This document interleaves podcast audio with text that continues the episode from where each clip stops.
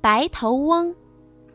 这一年大旱，鸟儿们商量着用嘴啄出一条水道，把远处的河水引过来。有一只叫做青青的鸟儿害怕吃苦，它用了什么样的方法逃避劳动呢？这一年天气大旱，太阳挂在天上，烤得大地都皲裂了。花儿、草儿枯萎了，湖水也干涸了。鸟儿们愁得不行，就聚在一起想办法。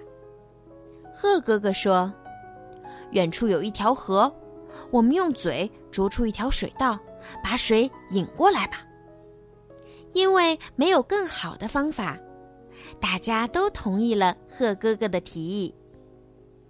可是，小鸟青青害怕吃苦，偷偷的把自己的头发染成了白色，装扮成上岁数的样子。大家以为他是上了年纪的老人，就让他留下来看家。从这天开始。鸟儿们每天用嘴一点儿一点儿地啄水稻，非常辛苦。鹦鹉的嘴巴都啄出血来了，鹌鹑尾巴上的羽毛都累掉了。这样干了很长时间，鸟儿们终于啄出一条水道。河水顺着长长的渠道跳跃着来到了森林，紧接着，草儿又绿了。花儿又笑了，森林重新抖擞起了精神，送给鸟儿们更多更鲜美的食物。鸟儿们飞来飞去，互相传递着喜讯。可是，在一个角落里，蹲着一只白发苍苍的鸟儿。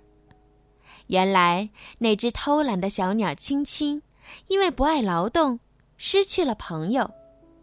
后来，它非常后悔，整日里唉声叹气，最后头发全白了。从此，大家就叫他白头翁。热爱劳动，靠自己的努力换来美好的生活，才是最幸福的。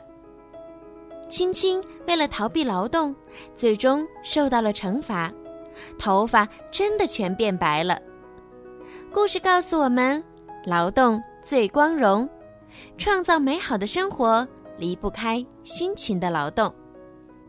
好啦，宝贝们，今天的故事呀就讲到这儿了。希望小朋友们可以喜欢今天小鱼姐姐为你们讲的故事。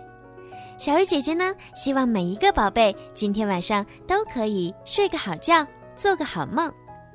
另外呀，小鱼姐姐最近呢在参加荔枝 APP 举办的回声计划活动，所以呢需要小朋友们的大力支持哦。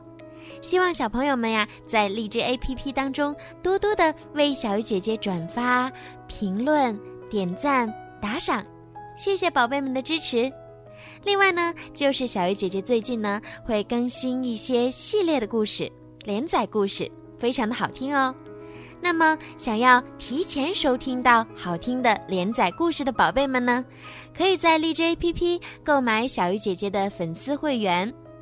购买的方式呢是更新荔枝到最新版本，打开小鱼姐姐的荔枝主页或任意一条声音，点击粉丝会员按钮，就可以购买小鱼姐姐的粉丝会员喽。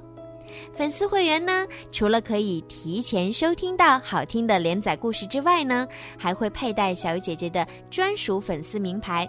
小鱼姐姐呀，给你们取了一个好听的名字，叫做小鱼粉儿。